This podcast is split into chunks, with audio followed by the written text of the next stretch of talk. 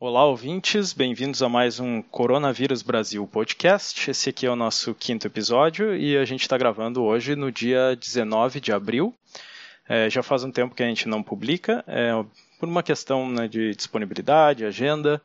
É, tem saído muitas notícias, é, mas a gente vai é, não vai cobrir tudo, vai cobrir alguns é, assuntos. A gente está tentando focar um pouco mais na parte da, da ciência, mas eu queria deixar algumas recomendações aqui. É, bom, primeiro a gente tem um site, né, que é o coronablogbr.org, que é onde a gente publica o podcast, além das plataformas, e a gente também publica lá textos, e a gente tem uma seção lá, que é uma seção de material, que é onde eu estou fazendo Basicamente é um material que eu criei para nós, para entender melhor, para ter fontes onde procurar é, informações e todo esse tipo de coisa, mas é bom para qualquer um pode acessar porque ele tem meio que um, um, resumo de tudo, assim, de onde encontrar informações, fontes de dados, é, o que está acontecendo, projetos e todo esse tipo de coisa. Então eu recomendo é, quem é nosso ouvinte passar lá no site, olhar essa seção de material que eu acho que pode ser bem interessante para se manter informado também. E queria fazer algumas recomendações de outros podcasts, né, já que a gente não está conseguindo publicar tão frequente, para quem quer se manter informado sobre a situação do coronavírus é, no Brasil e no mundo através dessa mídia. É, primeiro eu queria recomendar o podcast Quarentena, que é um podcast feito por um grupo de divulgação científica lá da UFSCar. Tá bem bacana, eles publicam diariamente e o conteúdo é muito bom. Eu tenho, tenho seguido eles assim, é muito, muito bacana. É, então, posso recomendar com certeza esse podcast. Tem um outro podcast que eu acompanho já há bastante tempo, que é o Dragões de Garagem, que também é um podcast de divulgação científica, e eles estão fazendo uma série especial de podcasts, que é o Pílulas da Garagem, só com informações sobre o coronavírus também. É muito bacana, não necessariamente só sobre notícias, mas sobre algumas coisas mais periféricas, como, por exemplo, consumo de álcool na quarentena, é, como está a situação específica no, no estado do, do Amazonas, em Manaus, esse tipo de coisa, bem bacana e o Xadrez Verbal, que é tipicamente um podcast de notícias internacionais, e ele está agora mais focado nas notícias internacionais do coronavírus, também bem bacana para se manter informado. Para quem está procurando projetos né, para participar, eu também achei alguns projetos bem interessantes que eu queria divulgar. É, um deles é o Análise Covid-19 que é um grupo de cientistas que também está se juntando para tentar fazer análises, ajudar governos, esse tipo de coisa, com, com informações. Tem também o Brasil contra o Vírus, é um grupo bem interessante que está trabalhando principalmente com projetos de, de fonte aberta para a produção de EPIs e com impressora 3D, esse tipo de coisa. Quem tem impressora 3D pode colaborar, dá para colaborar também financeiramente, então eu acho um projeto bem bacana para ir atrás e tem o Observatório é, Covid-19 BR, que também é um projeto que tenta é, agregar fontes de dados, informações, é bem, bem interessante. Eu vou deixar o link para todos esses podcasts e todos esses projetos na, na, no site e no, no site onde a gente publicou esse episódio vai estar lá todos os, os links. E eles também estão na nossa seção de materiais lá em fontes de dados e projetos comunitários. E agora eu queria introduzir o convidado que vai gravar comigo, porque o Marcelo, ele não pôde gravar hoje, mas ele indicou alguém que tem um currículo muito bom nessa área para gravar comigo, que é o Flávio Codesso Coelho, que ele é professor de epidemiologia matemática na Fundação Getúlio Vargas e ele vai poder se apresentar melhor, falar um pouco sobre a, a carreira dele, qual é o envolvimento dele né, com essa situação. Vai lá, Flávio. Bom, bom dia, Guilherme. Obrigado pelo convite, oportunidade de falar no seu, no seu podcast. Eu acho que a gente, eu reconheço muito o esforço de pessoas como você que estão botando aí o seu tempo e disponibilidade para ajudar a esclarecer as pessoas é, do público, principalmente do público geral, que não tem uma formação científica para poder entender melhor os desafios de, dessa epidemia. Então, obrigado também por isso. É, bom, então sobre mim, né? Eu, eu sou professor de epidemiologia matemática, né? O que, que é isso? Bom, eu sou biólogo de formação, né? E me formei já faz um tempinho, né, no século passado, né? E eu me, bom, enfim, me, meu doutorado é na área de biologia quantitativa, que era uma na, na época um, um programa de pós-graduação é, que trazia matemática e biologia é, dentro de, do, seu, do, seu, do seu objetivo formativo. Né? Me formei na, me doutorei na Universidade do Texas e desde então venho trabalhando com aspectos de modelagem é, matemática é, de sistemas biológicos e há cerca de 20 anos já trabalho com modelagem de doenças infecciosas, da dinâmica de doenças infecciosas. Né? Quando a gente fala sobre doenças infecciosas né, e sua dinâmica, na verdade, o que a gente quer dizer é esse processo de contágio que a gente está vendo hoje é, no mundo todo e que eu nunca me imaginei que a gente pudesse ter uma conversa de botequim na rua falando sobre o R0, né? que é o número. Mas acho que é um termo que caiu no popular e muita gente, de fato, já está começando a, a, se, a, a, se familiarizar com alguns dos aspectos mais técnicos dessa teoria. Então, é, para mim, é um momento profissional de grande desafio, mas também de grande é, satisfação de poder colocar é, a minha especialidade a, a, serviço da sociedade de uma forma que acho que nunca eu consegui.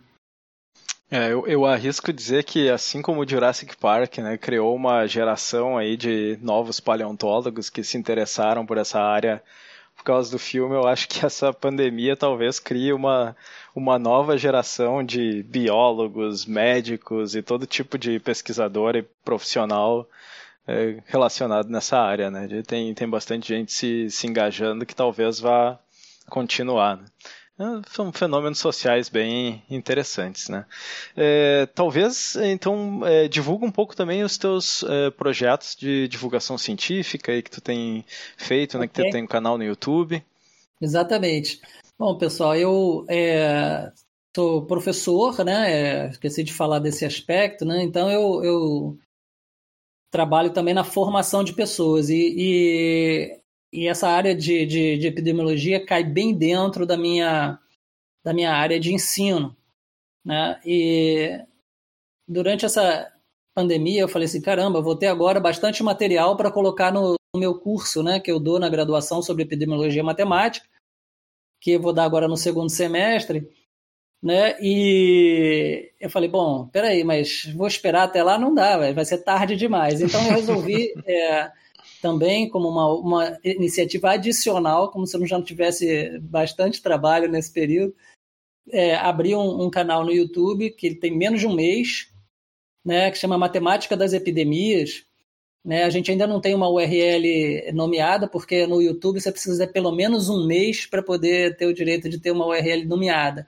Como a gente tem menos de um mês de existência, ele não tem. Então, vocês têm que procurar a matemática das epidemias e, e vocês vão achar o canal. Mas nesse canal eu procuro é, passar os conceitos básicos é, da modelagem de doenças infecciosas e também é, comentar sobre o desenvolvimento da, da, dos fatos da, da pandemia, análise de dados, fazer comentários gerais no sentido de, de qualificar o debate público sobre a pandemia. Então, basicamente isso, eu agradeço quem quiser é, dar uma força lá, dar um like nos, nos nossos vídeos, assinar o canal, que ajuda a gente a levar a mensagem a mais pessoas. E vocês criaram um site também, né? O, a matemática da Covid-19. Exatamente. Quer falar um pouquinho?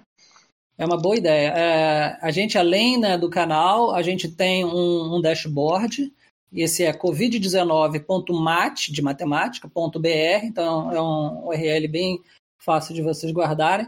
E nesse, nesse dashboard, né, a gente tem não somente, a gente replica as séries de dados que são atualizadas diariamente, mas a gente também tem um, modelos de espalhamento da epidemia, os modelos matemáticos que todo mundo está falando aí na mídia, né, que, per, que permitem a gente analisar cenários de intervenção, cenários, o que aconteceria se eu não respeitasse a quarentena, o que aconteceria se eu tiver um isolamento de 70%, 50%, 40%. Né, permite a gente pensar de maneira estruturada, né? Então a gente tem esse modelo com todas essas é, características disponíveis para quem quiser ir lá e mexer os parâmetros e verificar como é que os casos avançariam. E a gente tem isso, é, você pode ver e comparar com, com a progressão dos dados oficiais. Então é bem interessante para quem está começando a, a, a, se interessar por isso e quer entender como é que funciona, é, como é que funcionam esses modelos, né? Então tá lá e a gente também, como grupo de pesquisa, mas isso aí já é um material bem mais acadêmico, mais técnico. A gente tem também a, a gente está liberando é, relatórios, é, pelo menos semanalmente, às vezes duas vezes por semana, no nosso grupo estendido de pesquisa com análises extensas do Brasil inteiro. E isso aí vai ter o link lá também no, no nosso site do dashboard. É, os, os, relatórios são publicados no, no, num site diferente do, do nosso grupo MAVE, que é Métodos Analíticos em Vigilância Epidemiológica, que inclui pesquisadores da Fundação Getúlio Vargas e da Fiocruz. Muito bem. E o link tanto para o canal quanto para a ferramenta vão estar no feed desse podcast, né, junto com esse episódio e no nosso site, claro. É, a gente, eu é que agradeço.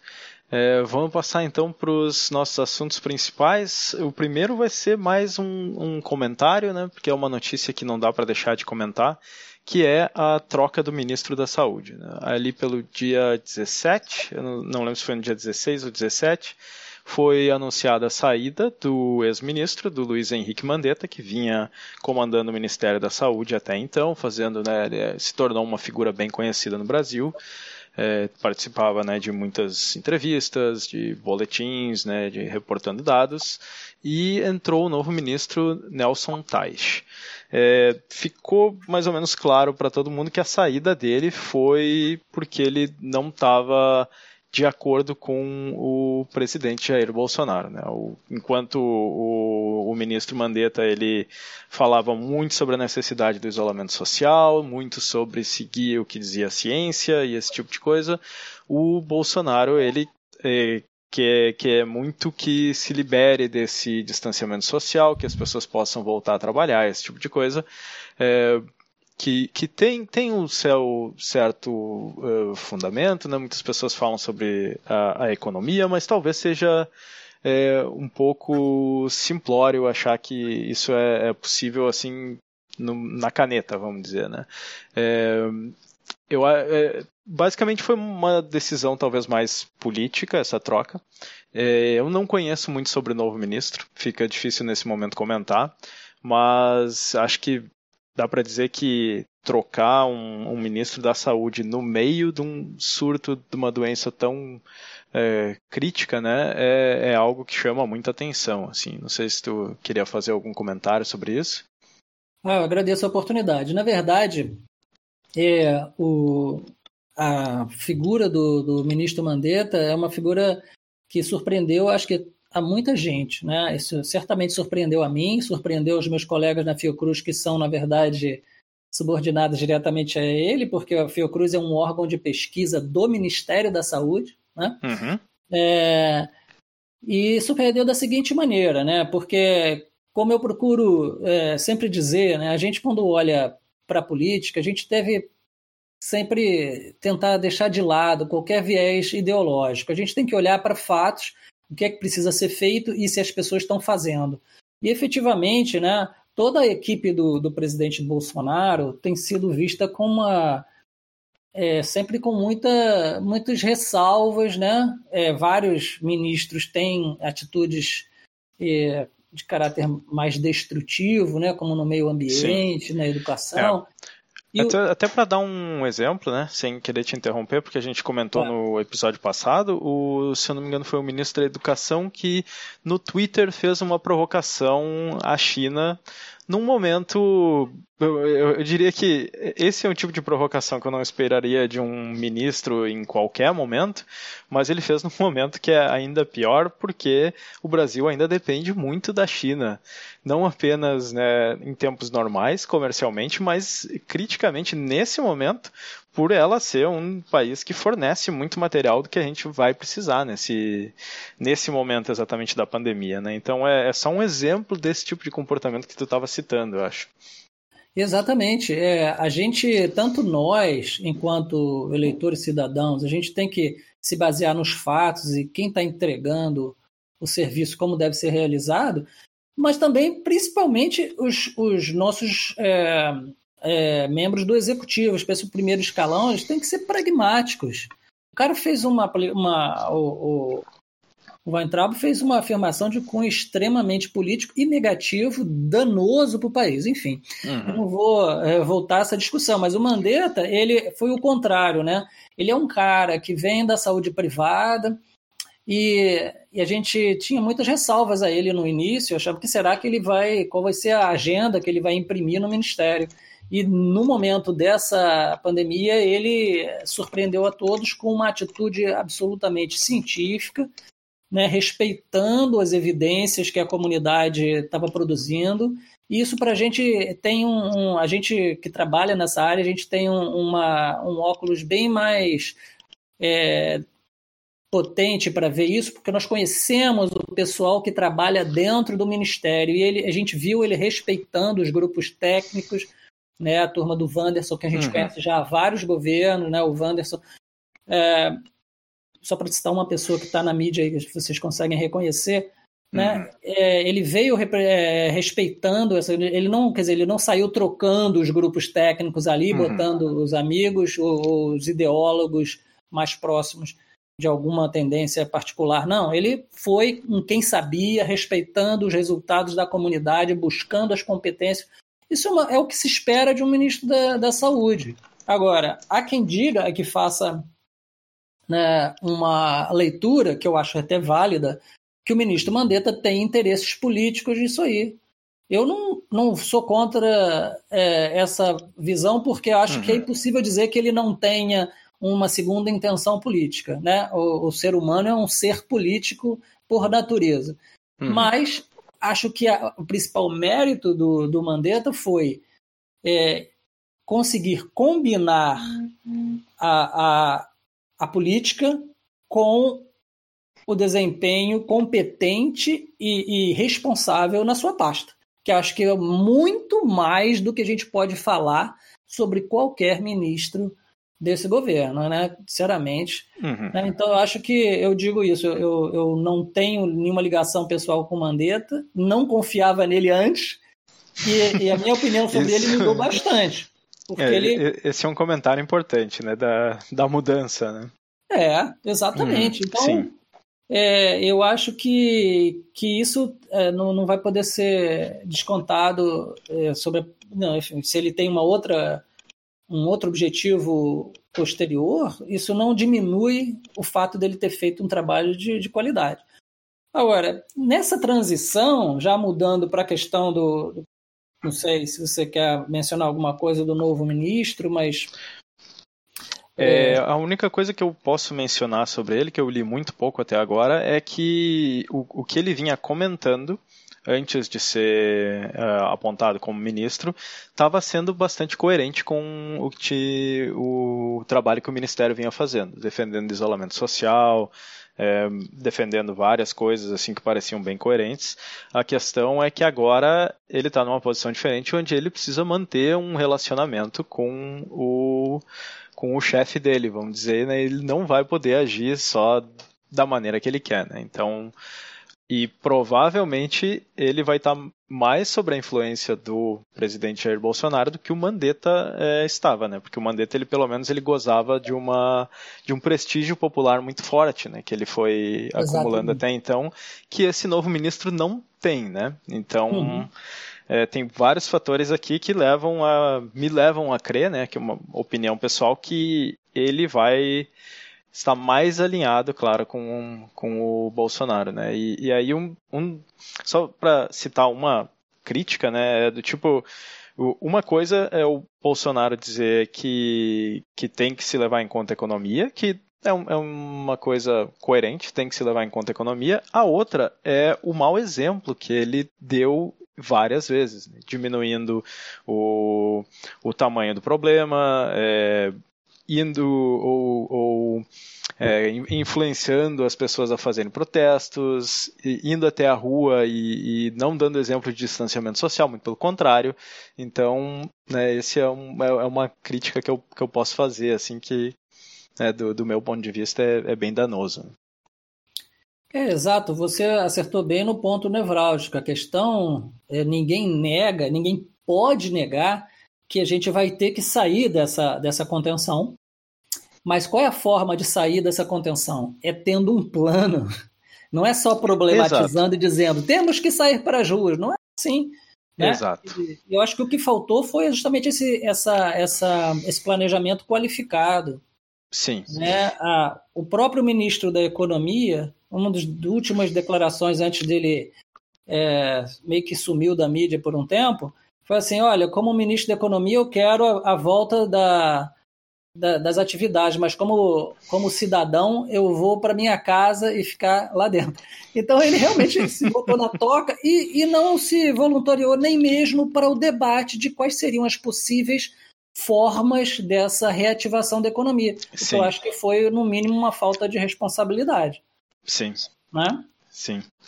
E, bom, não, eu não sei se tu tem algo ainda para falar sobre esse assunto, mas se não, a gente pode ir para o próximo assunto, que é exatamente sobre isso, sobre qual é o provável futuro dessa pandemia, pelo menos do ponto de vista da saúde e do ponto de vista epidemiológico. Né? Ainda é, a gente, nenhum de nós é, é, economista ou tem trabalha com isso, né? então a gente não, não pode falar muito sobre isso, mas é, é, eu posso falar um pouquinho pelo que eu estudei até agora, mas é por isso que, que eu te convidei né? para uhum. trazer essa, esse respaldo com a tua experiência de falar qual é o provável futuro dessa pandemia baseado nas informações que a gente tem hoje, né? baseado nos estudos científicos publicados até hoje. E, bom, é, eu, é, olhando para essa situação, eu, e baseado no que eu já ouvi de outras publicações, no que eu li, eu vejo, assim, basicamente dois ou três é, possíveis futuros e um deles muito mais provável que os outros. Né?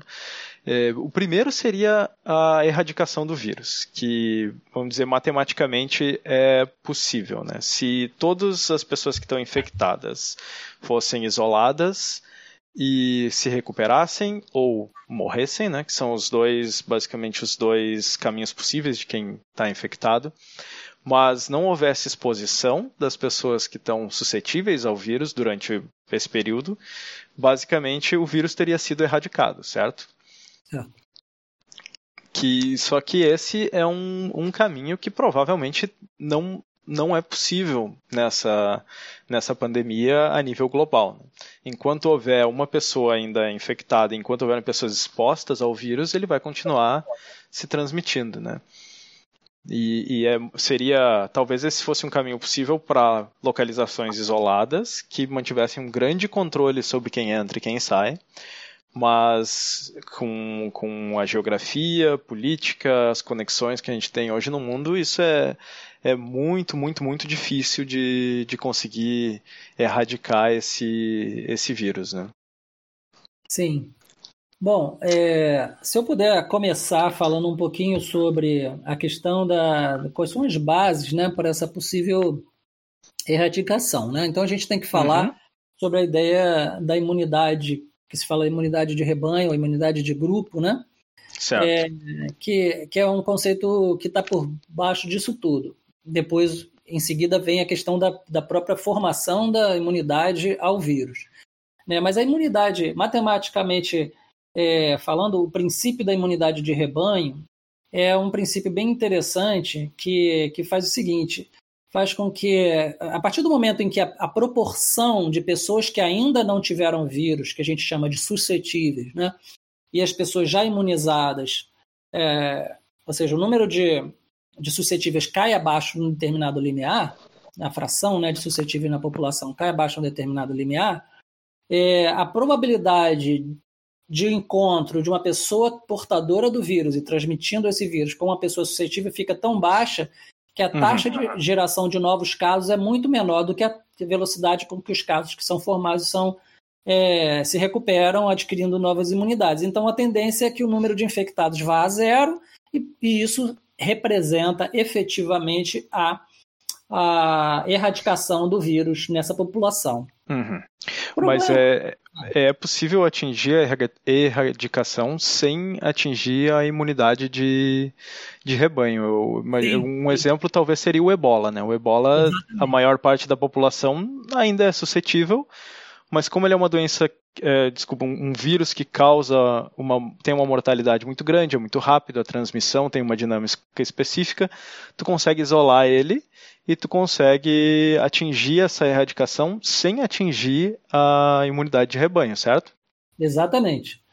E, e essa, essa é um ponto super importante porque é, nesse, nesse caso do, do, do, do SARS-CoV-2, o que a gente, a nossa única esperança né, é, é justamente o controle. Né? No caso do ebola, ele meio que se autocontrola porque ele mata os seus hospedeiros muito rapidamente ajuda a gente, na verdade, a reduzir o número de uhum. potenciais pessoas para transmitir. Né? Então, um, um pouquinho de esforço de contenção junto com a mortalidade que é induzida pelo próprio patógeno, você já é, obtém essa, essa eliminação do grupo transmissor. Porém, no, no SARS-CoV a gente não tem isso. Então, é, essa, essa que a gente chama de virulência, né, ou seja, a, a, uma alta letalidade, então a gente está. A única coisa que está ao nosso alcance é a contenção, né, reduzir as probabilidades de contato entre infectados e suscetíveis. Se a gente conseguir reduzir bastante, a gente dá tempo dos infectados se é, recuperarem sem transmitirem para muita gente. Isso equivale a reduzir o tal do R0 do número reprodutivo da doença, ou seja, quantas pessoas, o número reprodutivo é simplesmente quantas pessoas cada infectado gera, quantos, quantos novos casos um, um, um infectado gera. Né? Então, é... e por que, que a imunidade de rebanho? Eu quis falar da imunidade de rebanho porque é um, é um, é um sonho dourado de muita gente, né? É de, de uhum. especialmente políticos, né, que acham, ah, não, deixa a epidemia correr, porque aí todo mundo vai pegar e aí eu, eu posso sair é, com insegurança da minha casa e não vou pegar, porque Sim. já está todo mundo protegido.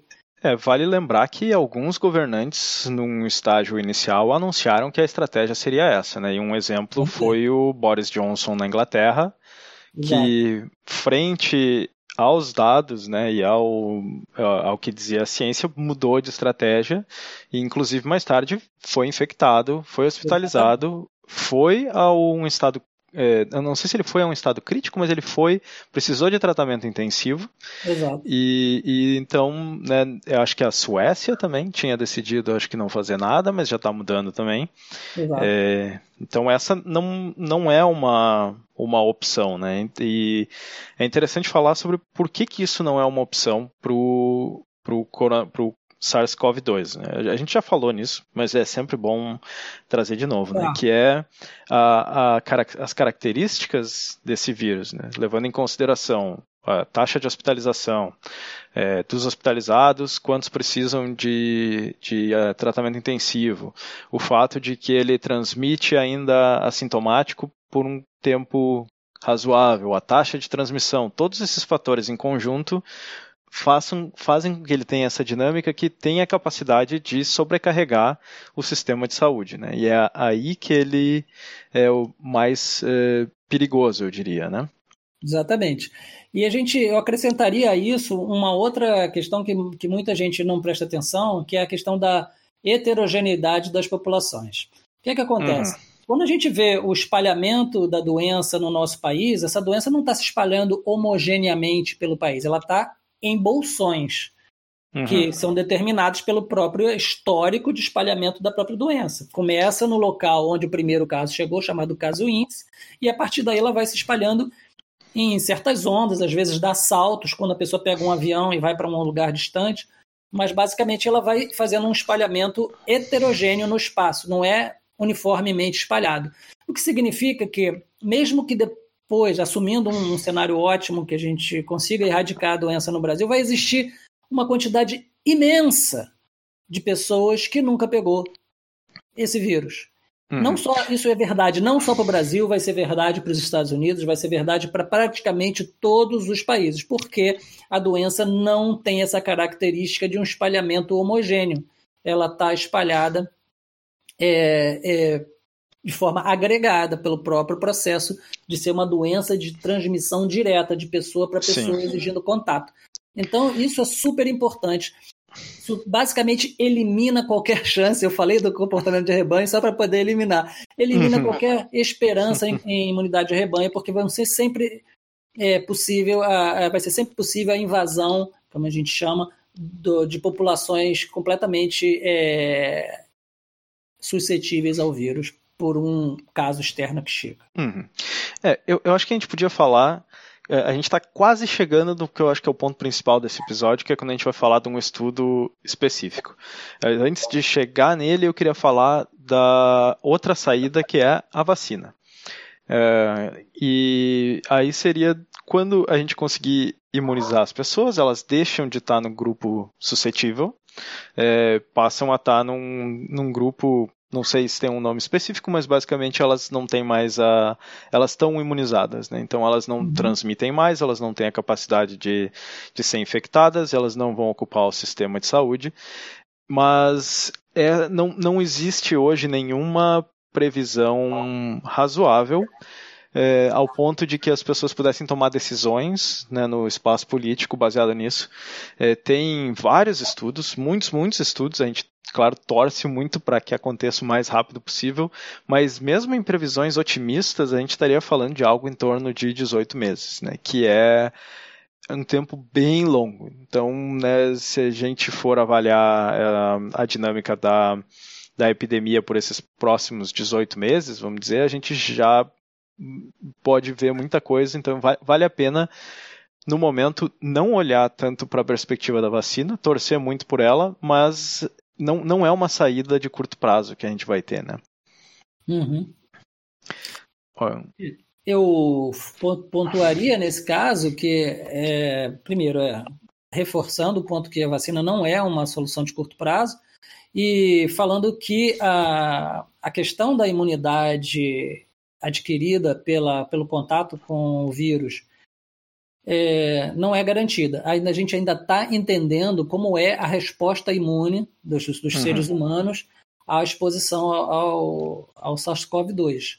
Né? A gente sabe que a, por isso que o desenvolvimento de vacinas é um processo tão longo e tão complexo que não cabe aqui, não, de, não teríamos tempo para discutir aqui nesse podcast. É, a gente sabe que, por exemplo, doenças como a, a dengue estão há, há anos tentando é, chegar a uma vacina e não se chega. Né? Uhum. Então, é, se a, mas, mas saltando um pouco, não entrando nessa, nessa, nessa, nessa seara, porque tem muita coisa. É, política, né? É, política de, e, técnica. Interesse, de, de é, técnica, tudo. Uhum. Eu acho que a, existe. A, se a gente quando a gente dispuser de uma, de uma vacina, ela vai ser importante porque mesmo que a imunidade ao vírus ela, ela seja temporária, e isso ocorre para vários tipos de vírus, né, que a uhum. imunidade não permanece para o resto da vida. A gripe, né? É, é um exemplo comum é, que todo mundo é um já exemplo. conhece. Uhum. Exato. Quando você dispõe de um, de, um, de um protocolo para a construção de vacinas atualizadas, você pode estar tá reforçando essa proteção e aí sim você teria uma, uma proteção permanente. Mas uhum. contar somente com a imunidade natural, nesse caso, pode não ser. Aí eu enfatizo pode, porque a gente ainda não conhece a, a, a resposta imunológica uhum. ao SARS-CoV-2, porque é uma doença nova. Simplesmente sim, por sim. isso. Apesar de ser de uma família de vírus e tal, a gente ainda não conhece o suficiente para poder falar uhum. sobre o que vai acontecer. É, e, e, acho que esse é um bom momento para a gente pular para falar de um, de um estudo que, que foi publicado recentemente, se eu não me engano, dia 14, na Science, que é, traduzindo livremente aqui, é projetando a dinâmica de transmissão do SARS-CoV-2 uh, através da, é, do período pós-pandêmico. É, e basicamente esse, esse estudo ele faz muitas coisas, né? E muitas coisas que vale a pena comentar que são interessantes.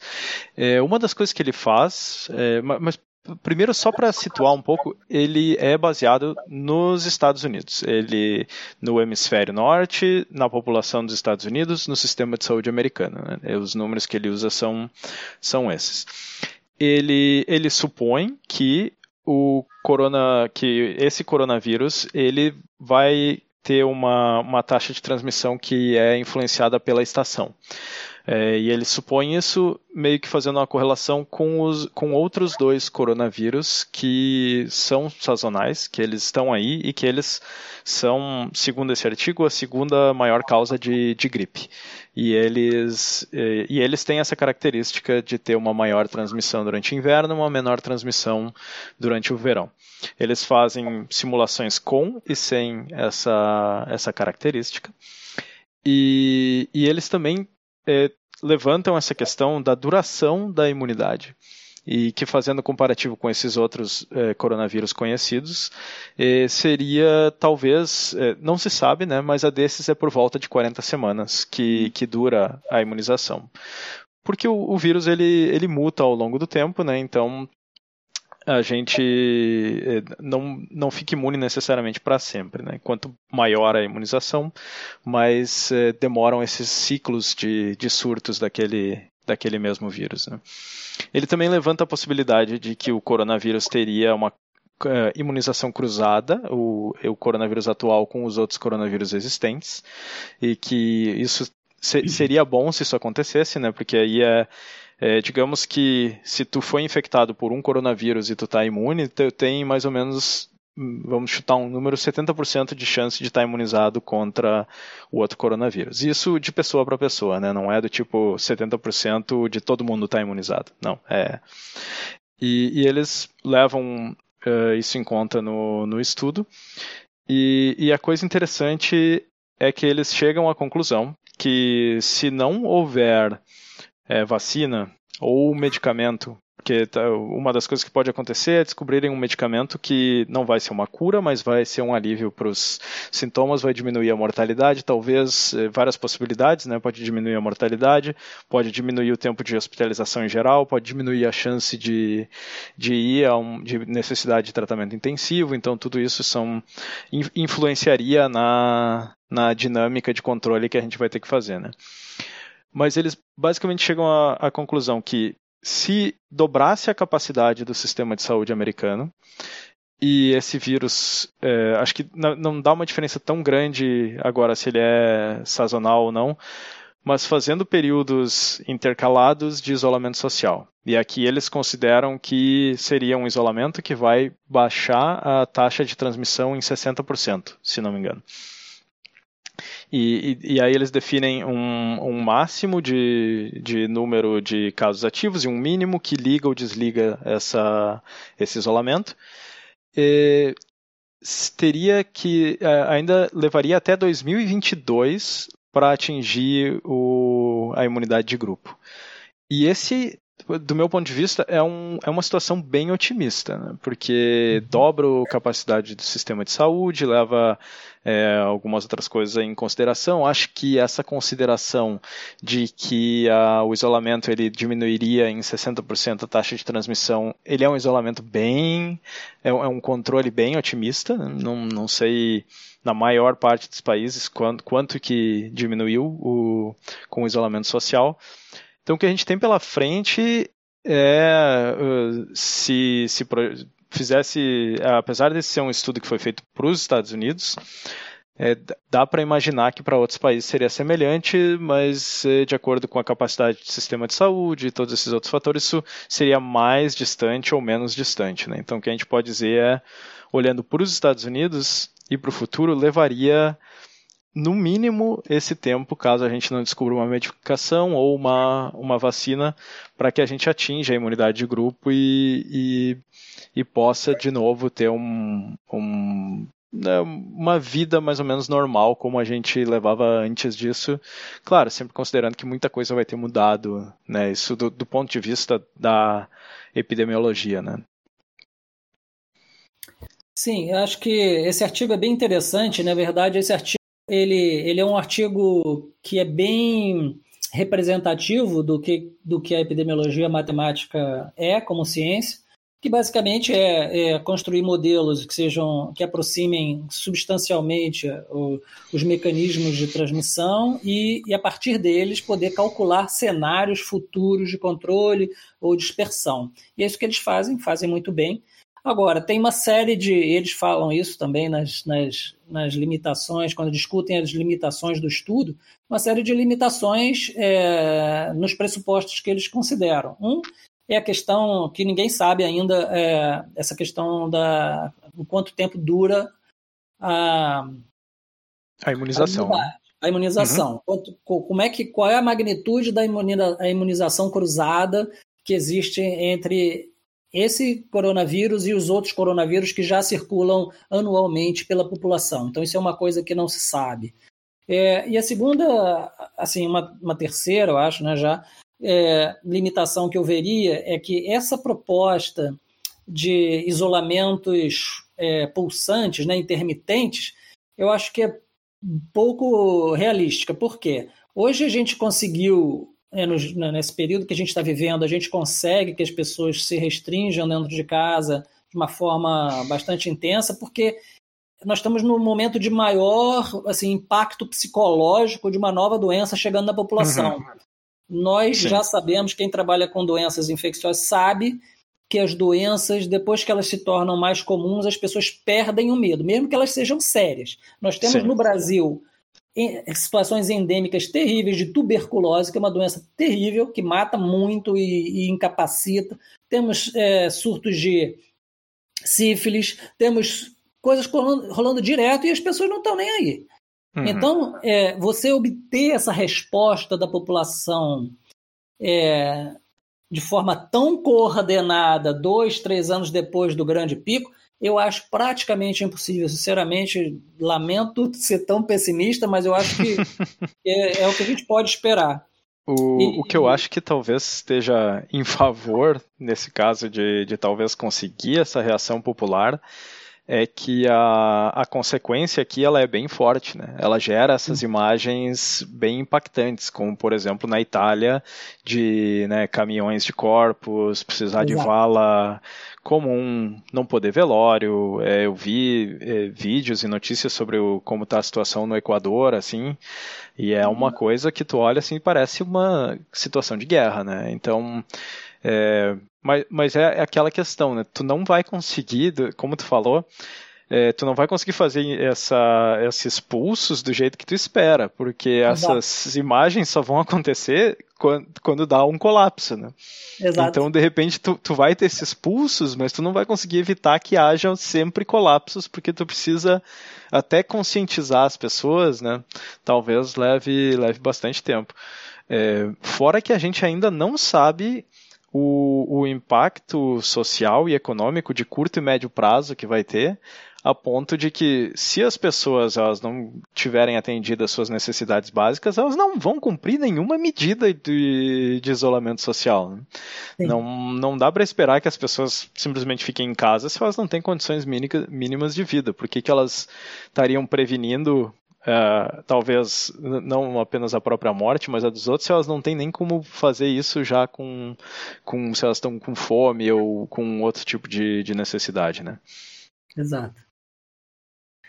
Pois é, eu acredito assim, fechando um pouco isso aí, é, eu acredito muito é, numa solução farmacológica na forma de um antiviral, mas isso uhum. vai requerer esse tem um prazo de desenvolvimento potencialmente mais curto que das vacinas, mas uhum. vai requerer uma compreensão melhor do mecanismo fisiológico de replicação do, do SARS-CoV-2. Sim. É, porque se nós conseguimos reduzir o que a gente chama de morbidade, ou seja, o sofrimento e a incapacidade gerada pela doença, nós basicamente transformamos o SARS-CoV-2 em um outro é, resfriado é, anual, claro. Não Sim. vai ser a gripinha do que o Bolsonaro gostaria. Sim. Mas é, a gente reduz o impacto na saúde. Então, acho uhum. que essa é uma melhor é, esperança. Certo. E, e, bom, também pode haver outros medicamentos que não sejam antivirais, né, mas sejam que ataquem os sintomas, né, que seja talvez diminua o tempo de internação, como eu falei antes, né? Existem Exato. vários essas, esses estudos, eles são baseados no que a gente conhece hoje, né? Isso vai ser Sim. atualizado com frequência baseado nessas novas informações que a gente vai ter, né? E, e também uma coisa que tu comentou antes, é que, se eu não me engano, é uma limitação desse estudo, ele supõe essa homogeneidade, né? Ele não leva em consideração é, vários fatores, que é, por exemplo, dividir a população em faixas etárias, estimular, uhum. é, estipular qual é a taxa de exposição entre faixas etárias, é, rotas geográficas, esse tipo de coisa. Até Exato. porque a complexidade vai aumentando muito conforme tu tenta fazer o modelo ser mais realista, né? É, e, e, torna isso bem difícil, não só matematicamente, mas é, no ponto de vista de ter informações confiáveis para alimentar esses, esses modelos. Né? Quanto mais. É o, é o, realmente é o fator decisório quando você se propõe a fazer uma análise de cenários, é, é essa, né? É, é você balancear certo. entre o útil é, e o viável de você calcular em tempo poderia hábil, né? falar aqui, deixa eu dar uma olhada no, nas minhas notas que eu tinha que eu tinha visto. Acho que a maior parte a gente já falou. Talvez valha a pena falar um pouco sobre é, a percepção que a gente tem de como essas informações são divulgadas. Esse foi um estudo que recebeu bastante cobertura da mídia e, e eu vi assim duas divulgações é, meio talvez um pouco opostas. Uma foi de um site bem pequeno que acho que não tem relevância nenhuma, mas que tem, tem um resultado desse é, estudo que a, que a gente não falou ainda, que é o seguinte: eles fizeram também um estudo de qual é a consequência de tu fazer um isolamento uma única vez, muito forte no início. E nesse cenário onde tem a variação por estação, para os Estados Unidos especificamente, porque eles vão ter, eles estão saindo do inverno e eles vão ter um inverno é, muito depois. Se fizesse um isolamento muito forte agora e o vírus tiver uma é, dinâmica de transmissão mais rápida no inverno, teria um pico ainda maior se tu não mantivesse o isolamento no, no futuro. E, e esse eu vi um site que usou só isso, sabe? Ele fez o que a gente chama de cherry picking, né? Uhum. E ele pegou só isso e diz: a Suécia está certa por não estar fazendo nada. Eu disse: meu Deus do céu, é, é um clássico cenário em que, em que alguém pega parte de um estudo científico, é. escolhe aquilo a dedo e usa aquilo, né, ignora todo, todo o resto da conclusão e foca naquilo para validar o, o que a pessoa já acredita, né? E, então isso é uma coisa que acho que a gente vê com bastante frequência, né? Não sei se tu chegou Sim. a ver alguma coisa desse tipo recentemente que tu queira, queira, queira comentar ou não, assim, exemplo específico não, mas eu acho que essa história do, da segunda onda, eu até abordei isso nos últimos vídeos do meu canal, é, ela é super, é super relevante, porque eu queria só pontuar um, um negocinho que é, que, é, que é interessante.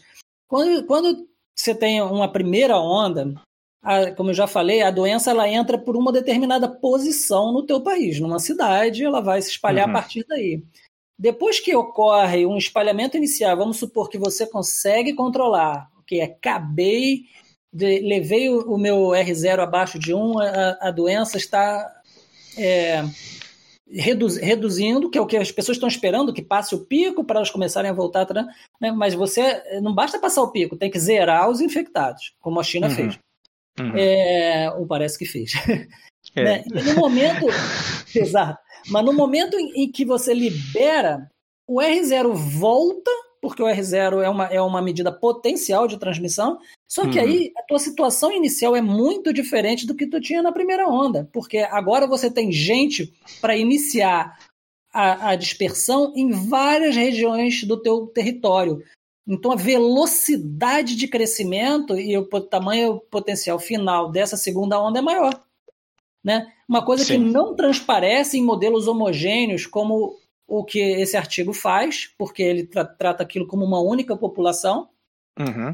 mas é, aparece quando você tem um modelo chamado modelo de metapopulações, onde você tem várias populações em paralelo sendo infectadas.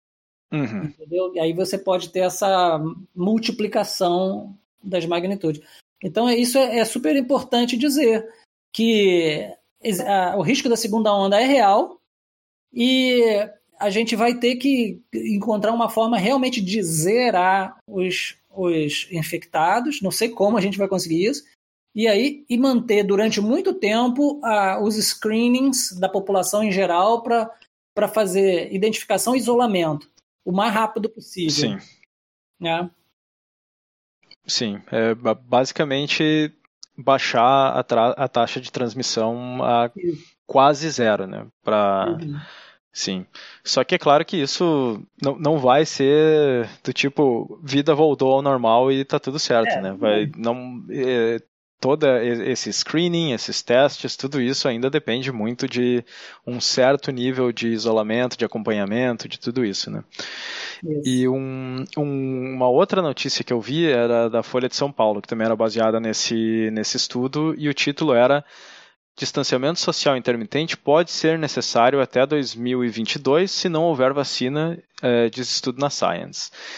É, claro, se tu abrir, tu for ler um pouco mais, talvez eles sejam mais específicos, mas baseado na manchete, é, me parece que eles pegaram o, um dos melhores cenários possíveis, né, que é esse A com dobrou a capacidade do sistema de saúde, é, não tem ou, ou, tem a sazonalidade, porque a gente tá, eles estariam esperando que diminua no, no verão, né? Não é a sazonalidade, uhum. quando a gente põe, ela não vai aumentar, ela vai diminuir a situação, porque na maioria dos países onde houve esse surto estavam no, no inverno ainda e, e, anuncia isso como sendo. Dá, dá, a entender que é se não houver vacina até 2022, mas na verdade não. Pode, pode ainda se estender mais do que isso, é, dependendo de outros parâmetros, como por exemplo se a gente não conseguir aumentar a capacidade do sistema de saúde.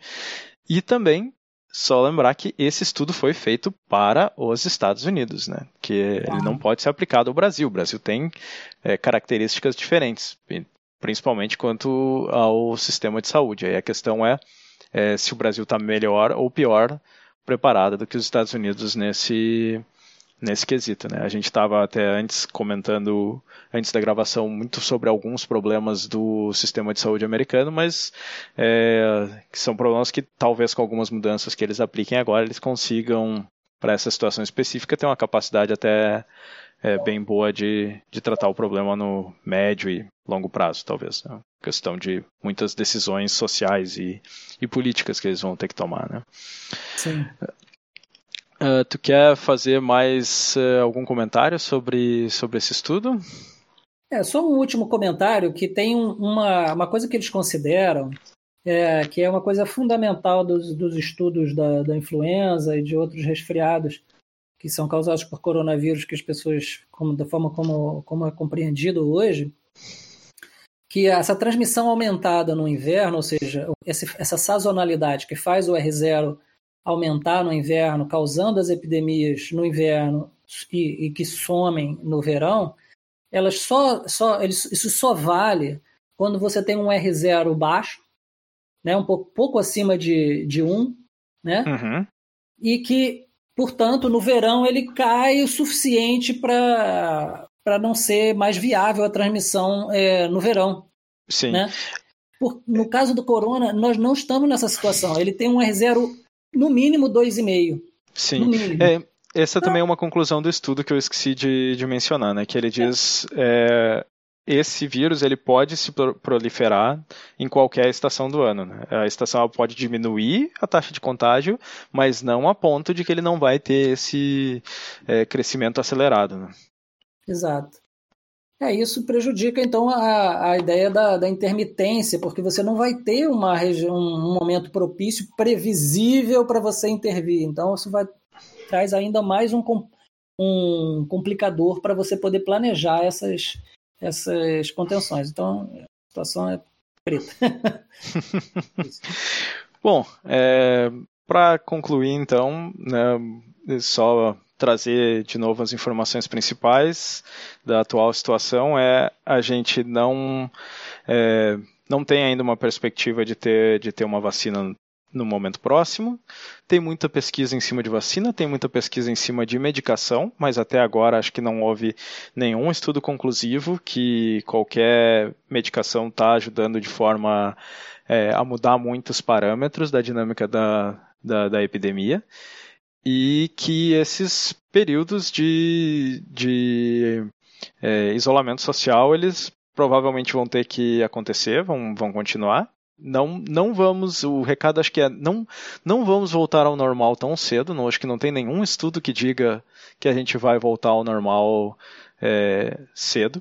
É, mesmo que a gente não possa dizer com certeza é essa data ou aquela data, é, eu acho que, que, a população tem que ter em mente, porque eu acho que os governos eles não estão muito falando sobre isso, né? eles não estão muito falando sobre o possível futuro, sobre um plano para o futuro, é sempre aquela coisa do tipo, ah, a gente vai te dar mais ou menos a previsão até daqui a duas semanas, até o final do mês, mas acho que tá, tá faltando muito para as pessoas essa perspectiva de longo prazo, né? O que, o que, que vai ser daqui para frente. Então, acho que é a, a ideia é a gente vai ter que mudar o nosso jeito de viver. Esse isolamento social ele vai ser necessário por muito tempo, porque não vamos atingir uma imunidade de, de rebanho rápido. Uh, se não tiver esse controle, vai ter a sobrecarga do sistema de saúde e aí a gente vai ter situações bem desagradáveis, como já aconteceram em vários países. É só olhar para a Itália, é olhar para Espanha, Equador, para o que está acontecendo em Nova York. É, vai acontecer isso. E se acontecer isso e a gente começar um isolamento e aí baixar, mas depois é, abrir tudo de novo, vai ter outras ondas que talvez sobrecarreguem de novo. Então, é, a gente vai ter que aguentar isso por, por um tempo. Né? É, a ideia aqui é tentar preparar as pessoas psicologicamente para se acostumarem com a ideia de que essa mudança vai demorar bastante tempo ainda para é, para a gente poder voltar a uma, a uma vida normal e, e reforçar a necessidade da prevenção, né? não da prevenção como indivíduo, mas da prevenção como sociedade, né? porque essa é uma doença que é, depende de ações individuais para ter um resultado na sociedade como um todo. Né? Então, lavar as mãos, evitar o contato social, evitar sair sem a necessidade, manter o distanciamento. É, todas essas recomendações a gente deve realmente observar. Quem tem condições de, de fazer tudo isso, quem não depende completamente de ter que ter um contato, de ter que sair, é, deve continuar observando essas recomendações. Né? É, bom, é, só para lembrar, a gente vai ter links no site e no feed desse episódio para todo o material que a gente comentou aqui, principalmente é, para o trabalho do Flávio. E Flávio, quer dar algum recado final aí antes da gente encerrar? Não, eu acho que eu falei demais já. Só queria dar uma nota positiva que é, há poucos anos atrás, né, exatamente quatro anos atrás, nós enfrentamos a epidemia da Zika, que tinha umas características parecidas, que ela tinha uma baixa sintomaticidade, ela era meio silenciosa. E a Zika, depois de, um, de uma onda, ela sumiu de vez. Quer dizer, resta sempre uma esperançazinha. Esperança. é, mas mas não, não aliviem né, no, na prevenção por conta da esperança. Né? Mas, forma né? ajude, ajude. Sonhar. Isso. Muito bem. Muito obrigado, Flávio, de novo, pela tua Nada, participação. Obrigado, Guilherme, é, pela oportunidade. Excelente. E espero te ter aqui de novo quando a gente tiver mais coisa para falar. E a, até a próxima, né? E desejando sempre aos nossos ouvintes que fiquem bem, fiquem com saúde.